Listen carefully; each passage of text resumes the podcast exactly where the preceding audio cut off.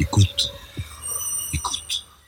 Bonjour, cette semaine mon invité est Jean-Pierre Filu pour ce livre Stupéfiant Moyen-Orient, une histoire de la drogue, du pouvoir et de la société au Moyen-Orient. Bonjour Jean-Pierre. Bonjour. Tu écris que le Coran est très net sur l'alcool, mais qu'il est muet sur les stupéfiants. Oui, effectivement, hein, ceci euh, n'avait à l'évidence pas cours à la Mecque du temps du prophète Mohammed. Donc on a le concept de sakra, d'ivresse, qui pour le coup est jugé illicite dans le Coran, et donc euh, les exégètes postérieurs hein, euh, ont considéré que les stupéfiants pouvaient relever de cette ivresse. Mais le débat est ouvert, le débat est ouvert, et euh, d'ailleurs mon livre porte en exergue une citation d'un ouléma, d'un sage musulman, d'un théologien du XIIIe siècle au Caire, et qui dit il est interdit d'interdire ce qui n'est pas. Apparemment, cet ouléma, euh, à la Médine Ibn Choukr, non seulement était un gros consommateur euh, de cannabis, mais euh, dispensait une partie de ses cours sous influence, ce qui ne le rendait pas moins populaire auprès de ses étudiants kérotes. Dans les temps anciens, l'alcool est cher, réservé aux élites, alors que les stupéfiants sont bon marché et plutôt populaires. Tout à fait. Et au Moyen Âge, on a effectivement euh, une vraie euh, critique de classe euh, qui se développe euh, par la condamnation de l'alcool en vogue chez les élites politico-militaires. On pense aux Mamelouks à partir du XIIIe siècle en Syrie et en Égypte, alors que l'herbe des pauvres, c'est ainsi qu'on l'appelle, hein, le cannabis, qui à l'époque est, consommé par voie orale, ce sont des feuilles toastées, hein, on n'est pas encore dans la fumette, et le cannabis, lui, est utilisé, est intégré au rite mystique de certaines confréries soufis qui donc l'exaltent et critiquent sur cette base euh, l'élite euh, mamelouk.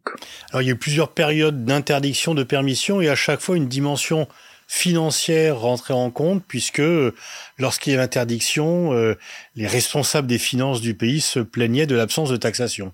Tout à fait. On a euh, ces cycles-là. Alors dans, dans le, le, le Caire, au, Moyen Âge, on a un parc au centre de la ville, le parc Cafour, qui est régulièrement euh, éradiqué, hein, alors que le, le cannabis y, fleurit, y prospère, et régulièrement le cannabis revient jusqu'à ce que une fois pour toutes, on construise euh, sur ce parc pour éviter euh, ces euh, cultures stupéfiantes.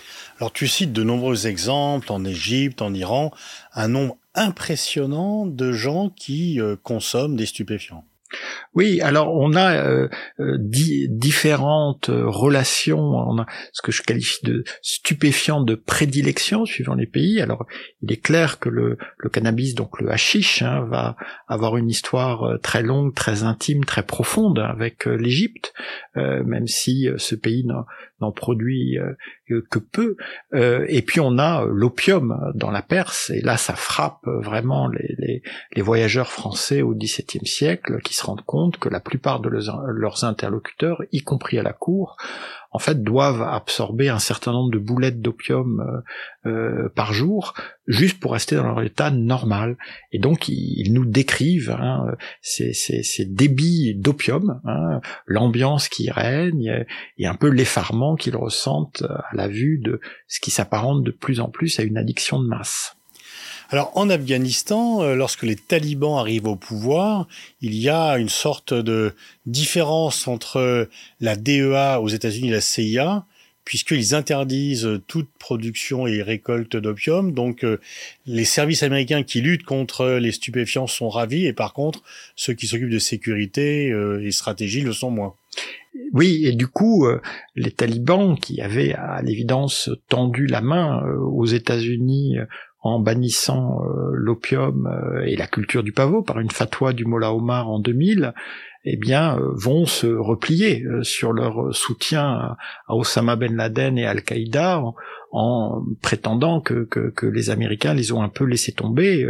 ce qui est frappant de voir, c'est que pour qu'une prohibition soit efficace, Hein, il faut une structure de type totalitaire comme celle des talibans. Ils y sont arrivés parce que non seulement il y a la brutalité extrême de leur régime, mais il y a aussi leur capacité à intervenir dans la sphère privée, euh, qui fait que quand la fatwa est prononcée en 2000, eh bien effectivement, le pavot euh, disparaît euh, d'Afghanistan, sauf des zones contrôlées par les formations qui luttent contre les talibans, et que euh, c'est un, Afghanistan libéré de l'opium, poppy free, comme on dit dans la, euh, le lexique euh, anglo-saxon, que les Américains trouvent quand ils renversent les talibans, mais ils vont s'allier à des seigneurs de la guerre qui sont souvent des barons de la drogue, et la culture du pavot et la production de l'opium et de l'héroïne va, durant les 20 ans de présence occidentale, atteindre des sommets.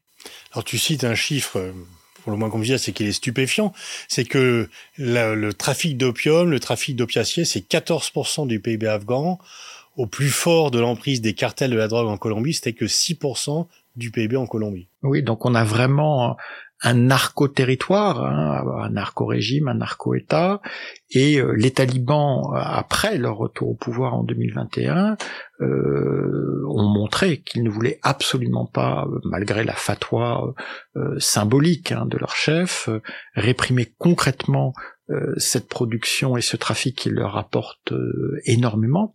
Et lors de l'échange qu'ils ont fait entre leurs prisonniers américains et un ressortissant afghan, bah, ils ont choisi de libérer un trafiquant d'héroïne qui était détenu euh, aux États-Unis, montrant que les nouveaux talibans, si on peut les appeler ainsi, eh bien, euh, euh, ils ont décidé de profiter des stupéfiants et de ne pas commettre à leurs yeux la même erreur que le Mollah Omar, qui s'était quand même aliéné une partie de sa base paysanne en proscrivant euh, cette culture.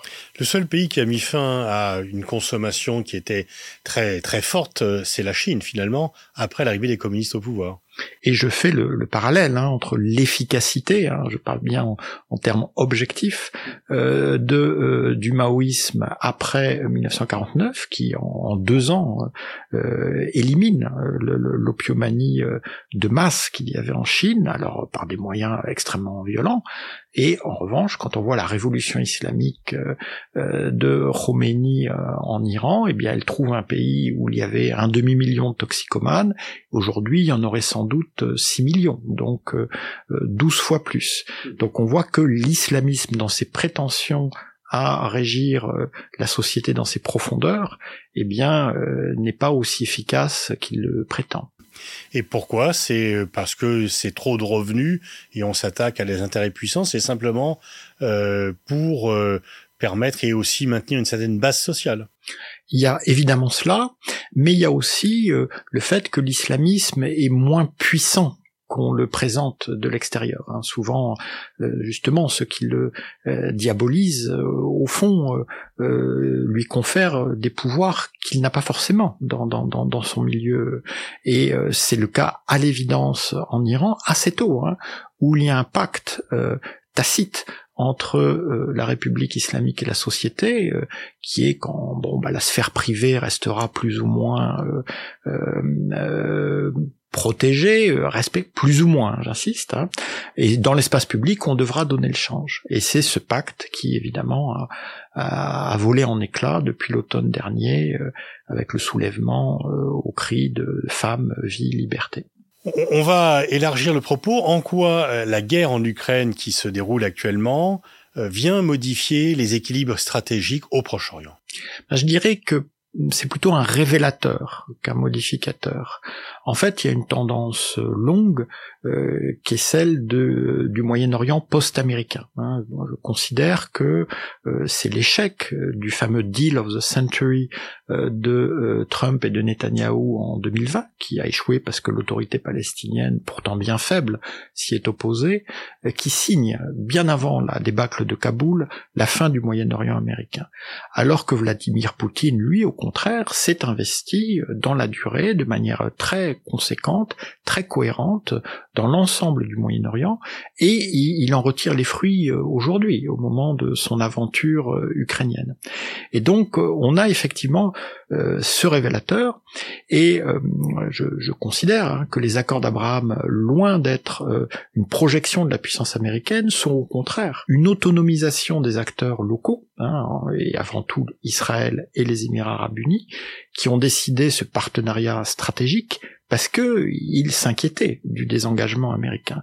Et donc il n'y a pas, à mon sens, beaucoup de surprises à avoir quand Israël et les Émirats arabes unis aujourd'hui euh, refuse d'endosser euh, les sanctions occidentales à l'encontre des oligarques russes. Hein. Alors c'est surtout vrai à Dubaï pour l'immobilier, mais c'est important aussi en, en, Israël. Et Netanyahou, lui, avait développé euh, relation avec Poutine très forte. Très forte, très forte. Hein. Il était invité euh, euh, sur la place rouge le 9 mai 2018 pour le défilé de la victoire, et il n'a jamais voulu en fait revenir sur un choix qu'il avait fait très tôt en Syrie, qui était de faire confiance euh, à euh, Poutine pour brider les visées euh, de l'Iran à la frontière nord d'Israël. Or, on voit bien que Poutine, hein, soit volontairement, soit tout simplement parce qu'il n'a pas les moyens d'aller au-delà, a joué au pompier pyromane, c'est-à-dire que plus les Iraniens s'avançaient et s'enracinaient en Syrie, plus il avait des moyens de pression sur Israël. C'est un peu le piège qui s'est refermé euh, euh, sur Netanyahou, et il y a fort à parier que euh, depuis son retour au pouvoir, il en restera sur la même ligne. Alors c'est assez fascinant de voir le président Zelensky dénoncer l'alliance russo-iranienne qui est incarnée par ces drones qui bombardent, ces drones iraniens, ces drones Shahed, c'est-à-dire martyrs, qui bombardent des infrastructures civiles en Ukraine, alors que euh, en Israël, on ne veut parler euh, de l'Iran que sous l'angle de la menace nucléaire, et on ne veut pas prendre en compte euh, cette alliance que Zelensky dénonce et face à laquelle il demande à ce jour en vain le soutien d'Israël. Et puis aussi quand même l'Arabie saoudite qui s'est autonomisée des États-Unis en le pacte du Quincy s'est terminé. Le pacte de Quincy, donc effectivement en 1945, hein, pour la Saint-Valentin, euh, euh, Franklin Roosevelt et Ibn Saoud, le fondateur du royaume euh, saoudien, qui, voilà, c'est un échange qui n'a pas été inscrit par, par écrit, hein, c'est oral, verbal ou un gentleman agreement, mais très solide, hein, qui, qui, qui, a tenu pendant deux voire trois générations. Donc l'approvisionnement en hydrocarbures des États-Unis euh, par l'Arabie en contrepartie de la garantie de sécurité de l'Arabie par les États-Unis. Alors on voit que euh, pour euh, Mohamed Ben Salman, hein, donc le, Premier ministre, prince héritier, dirigeant de fait de l'Arabie, le partenaire essentiel sur le marché des hydrocarbures, c'est Vladimir Poutine et la Russie. Hein. Et quand Joe Biden, en juillet dernier, se rend à Riyad, se rend presque à Canossa après tout ce qu'il avait dit sur Mohamed Ben Salman. Il en ferait un paria. Voilà. Hein, et bon, il y a ce tchèque, il y a bon et il n'obtient rien. Hein, et au contraire, hein, les, les, les Saoudiens font presque de la provocation en mettant en scène leur complicité avec les, euh, euh, la Russie. Donc la dimension hydrocarbure qui est incontestable, mais je crois qu'il y a plus généralement ce sentiment hein, qu'ont eu euh, les puissances moyen-orientales, y compris celles qui étaient les plus liées aux États-Unis, qui avaient un désengagement et qu'elles étaient laissées un peu abandonnées à elles-mêmes et que donc elles se sont réorganisées. Donc c'est pour ça que je pense que l'Ukraine est plutôt un, révélateur qu'un modificateur, parce que ces tendances étaient déjà là. Hein.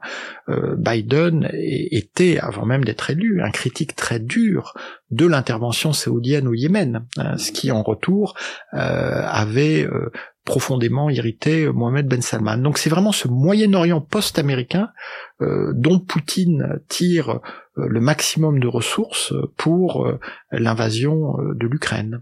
Et l'Égypte, comment réagit-elle par rapport à cela? Elle est quand même, elle a moins les moyens de l'indépendance que l'Arabie Saoudite ou les Émirats du fait de sa situation économique. Tout à fait.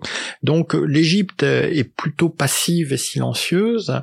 Elle est effectivement très dépendante de l'aide américaine. Donc elle ne se permet pas des provocations publiques comme celle de Mohamed Ben Salman mettant en scène son, sa complicité avec Poutine. Mais euh, le, président Sisi n'en pense pas moins. Il faut savoir que pour tous ces dirigeants, euh, le lâchage, c'est ainsi qu'ils l'ont perçu, de Moubarak par Obama en 2011 euh, est apparu comme une trahison.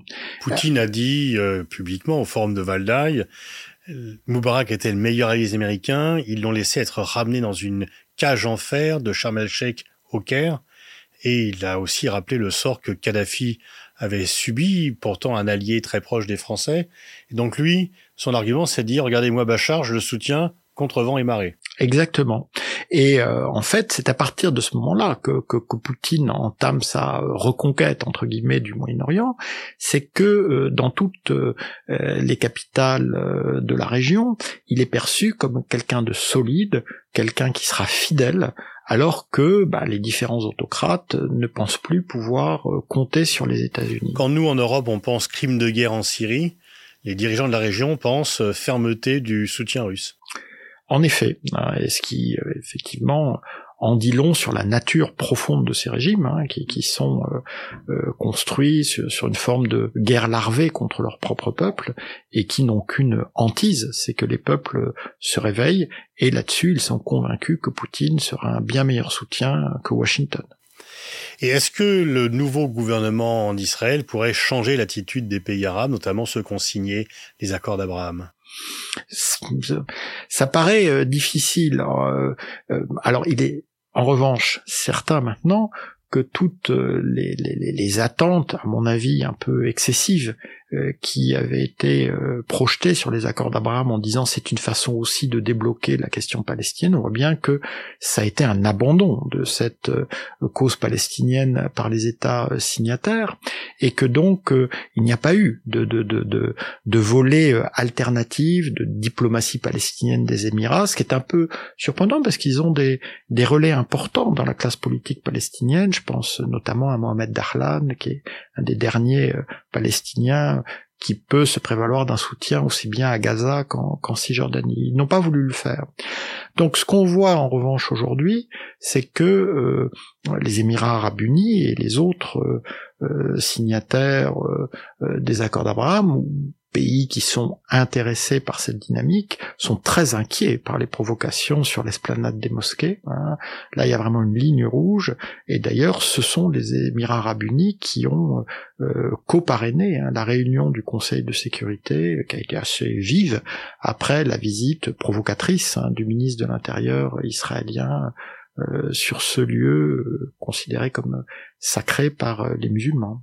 Est-ce que tu as le sentiment que la guerre en Ukraine a ramené une relative et que les événements qui l'entourent ont ramené une relative unité du monde arabe ou est-ce que tu perçois ce monde comme étant toujours profondément divisé? Le monde arabe est divisé et a des euh, euh, facteurs d'unité qui sont beaucoup plus importants que ceux qui existent entre les pays européens. Donc on, voit ce type euh, d'unité émerger à la faveur d'événements cathartiques comme la Coupe du Monde de football ou l'ensemble des équipes arabes et de leurs supporters afficher le, drapeau palestinien jusqu'au lion de, de l'Atlas. donc le Maroc étant pourtant signataire euh, des accords d'Abraham. Donc ce que je vois, c'est qu'il y a, il y a en fait deux niveaux. Hein. Enfin, c'est assez euh, basique comme analyse, euh, mais il y a les, les, les, chefs d'État ou les dirigeants de régime hein, qui ont leurs querelles ou qui ont leurs accommodements, et puis il y a un sentiment profond, une espèce de panarabisme par le bas, hein, qui, qui, qui, est largement alimenté par les réseaux sociaux, qui en fait crée une sphère publique où une langue arabe commune euh, est pratiquée euh, par des euh, dizaines de millions de femmes et d'hommes dans le monde arabe, qui peuvent ainsi échanger hein, dans cette langue, quels que soient les rapports parfois très conflictuels, je pense à l'Algérie et le Maroc, qui existent entre les États. Et est-ce que la Chine fait une entrée en force? Elle était relativement absente au début de ce siècle. Est-ce que la Chine est devenue un nouveau partenaire incontournable le monde arabe. C'est un partenaire incontournable pour les régimes qui espèrent euh, euh, des investissements, qui espèrent euh, des ressources financières de la part de Pékin, dont ils savent le peu d'intérêt pour les libertés individuelles et collectives. Donc en retour, il y a eu un vrai consensus de tous ces régimes pour passer la question ouïghour totalement sous silence. Hein. Mais ce qui me frappe du point de vue de la Chine, c'est que pour l'instant, sa politique, c'est du business. Alors on peut considérer que tout ça est, sage à l'heure de la mondialisation économique, mais on n'a pas de, de marqueur politique fort qui vient de Pékin. On a un jeu qui, plus Pékin s'investira, plus ça sera difficile à, maintenir un jeu entre l'Iran et Israël, entre euh, l'Arabie et les Émirats, euh, un jeu plein de contradictions. Hein, et donc, euh, en refusant de, de, de, de, parler politique, les Chinois pensent qu'ils peuvent jouer sur tous les tableaux. Moi, je crois plutôt que à terme la contradiction va devenir euh, très dure à gérer. L'autre chose qui est frappante, c'est que même avec l'Iran, hein, ils ont signé un accord sur 25 ans euh, extrêmement ambitieux, mais qui est tacitement engagé sur euh, les négociations euro-américaines sur le nucléaire. Donc les Chinois laissent d'autres que faire de la politique et de la diplomatie. Après, on peut penser ce qu'on veut de ce qui est fait sur ce plan, mais je crois que leur projection de puissance dans la région euh, ne pourra jamais complètement se développer s'ils ne jouent pas le jeu de la politique et de la diplomatie, et donc de choisir des amis, et peut-être pas des ennemis, mais en tout cas des gens avec qui ils auront moins de choses en commun. Mais est-ce qu'il n'y a pas en fait une relative amélioration des relations entre l'Iran et les pays du Golfe au moment où les relations entre l'Iran avec le reste, avec les pays occidentaux se dégradent et où la situation interne est de plus en plus inquiétante? C'est surtout vrai avec les Émirats arabes unis qui, ont ouvert euh, une ambassade à, Téhéran. Euh, mais les, Émirats euh, essayent toujours de, jouer leur partition hein, par rapport à l'Arabie saoudite. Ce sont eux qui ont normalisé le plus tôt avec le régime Assad. Donc évidemment, leur hantise, c'est la répétition des, attaques de drones qu'on a imputées aux aux, fidèles de Téhéran, mais qui sont sans doute directement euh, euh, l'œuvre des gardiens de la Révolution. Donc effectivement, il y a cette, euh, il y a cette flexibilité, cette ouverture, hein, et qui, qui, est très, qui contraste avec le, le haro sur l'Iran qui, qui règne sur la scène internationale. Un dernier mot sur la France. Est-ce que notre étoile n'est pas en train de pâlir dans la région? En fait, euh, la France n'a pas pris hein, de, de, de, grandes initiatives au Moyen-Orient depuis longtemps. Hein. Euh, elle, euh, euh, sur le Liban, malgré l'investissement très fort euh, du président Macron après l'explosion du port de Beyrouth, on voit bien que, que ça s'est enlisé. Et aujourd'hui, le Liban n'a même pas de, de, président. En revanche, il y a, y a, un format innovant qui a été euh, euh, testé euh, par l'Élysée et qui, marche pas mal, c'est ce format Bagdad, hein, donc autour de l'Irak. Il y a eu récemment une deuxième conférence qui s'est tenue en Jordanie hein, sur l'idée d'une centralité de, de l'Irak et d'une nécessité de neutraliser les interférences étrangères dans ce pays. Voilà, c'était un terrain sur lequel on n'attendait pas forcément la France, où effectivement elle a, elle a pris euh, quelques couleurs. Merci Jean-Pierre, je renvoie à la lecture de ton dernier livre, Stupéfiant Moyen-Orient, une histoire de drogue, de pouvoir et de société. C'est bourré d'informations, on apprend plein de choses et c'est aux éditions du Seuil.